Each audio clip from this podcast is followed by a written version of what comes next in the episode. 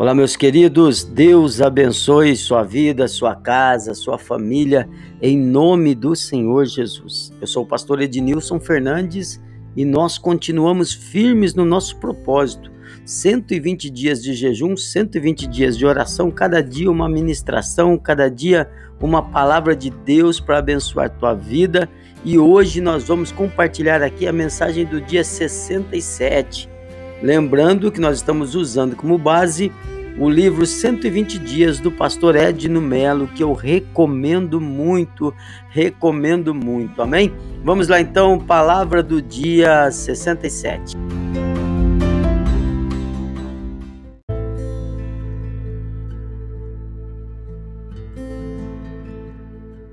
Vamos lá então, palavra do dia 66, tá boa demais. Olha esse versículo, irmão.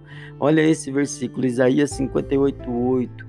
Então romperá a tua luz como a alva, e a tua cura apressadamente brotará, e a tua justiça irá adiante de ti, e a glória do Senhor será a tua retaguarda. Isaías 58, 8. E a mensagem de hoje, dia 67, é Pequenas Ideias, Grandes Negócios. Se Deus quisesse você de outra forma, teria feito você desta outra forma, disse Goethe. Ele criou você para realizar algo através de você. Para isso, no entanto, ele irá guiá-lo através dos seus pensamentos você é o fiel depositário em quem o Senhor quer confiar e realizar algo que ninguém poderá fazer. Quando os quatro homens se dirigiram a Jesus com o propósito de ver a cura do seu amigo que era paralítico e não puderam por causa da multidão, eles tiveram uma ideia que ninguém havia tido, está lá no Evangelho de Marcos, capítulo 2. Quando você, ó, da mesma forma, olha, quando você pensar o que ninguém pensou, você fará o que ninguém fez. Eles subiram no telhado, abriram um buraco no lugar exato em que se encontrava Jesus. Eles olharam a situação sob uma pers perspectiva diferente. Enquanto todos viam Jesus pelo ângulo horizontal, eles optaram vê-lo pelo vertical e assim provocaram um grande milagre. O homem que tinha as duas pernas paralisadas se pôs em movimento e voltou a andar.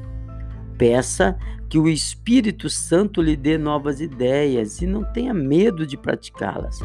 A estrutura do teto da casa onde Jesus estava teve de ser quebrada por causa da inovação do modo de agir daqueles homens. Às vezes, é preciso mexer no que você construiu para abrir caminho para o novo de Deus. O cientista Jonas Salk, que descobriu a primeira vacina contra a poliomielite, costuma, costumava dizer que no instante em que a ideia é anunciada, ela se transforma em uma forma de vida com código genético próprio. Ernest Dimit disse: as ideias são as raízes da criação. E o nosso texto de hoje, que acabamos de ler, é Pequenas Ideias grandes negócios. Vamos orar? Vamos clamar ao Senhor que nos abençoe, que te abençoe com uma dessas pequenas grandes ideias. Amém? Vamos falar com Deus.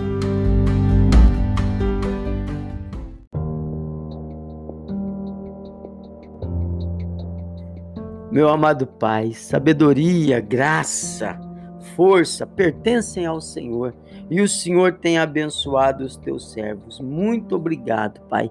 Nós tomamos posse dessa palavra de Isaías 58:8, que diz que a luz vai romper como a alva, a cura apressadamente brotará, a justiça irá diante de ti e a glória do Senhor será a retaguarda. Pai, eu te peço em favor desta pessoa que ora junto comigo, esse irmão, essa irmã, eu te peço que o Senhor venha abençoá-lo, meu Deus, com algo surpreendente, uma ideia tão boa, tão grande, que vai trazer glória ao teu nome, Senhor. Abre portas, abre primeiro as portas da mente, do coração, da oportunidade e da força, Senhor. Dá uma grande ideia e uma grande força para realizá-la. Assim, Senhor, eu abençoo a vida desse irmão e dessa irmã em o nome do Senhor Jesus. Eu creio no milagre de Deus. Eu creio que o Senhor pode que o Senhor tem os tesouros guardados e o Senhor pode entregar nesta tarde, nesse dia, hoje, agora. Abençoa com uma grande ideia, em nome de Jesus. Amém, meus queridos? Glória a Deus. Continua firme aí no propósito, eu continuo firme aqui e a gente vai caminhando junto. São 120 dias. Deus vai abençoar. Algo muito bom vai acontecer. Amém? Fica com Deus, um forte abraço e até amanhã.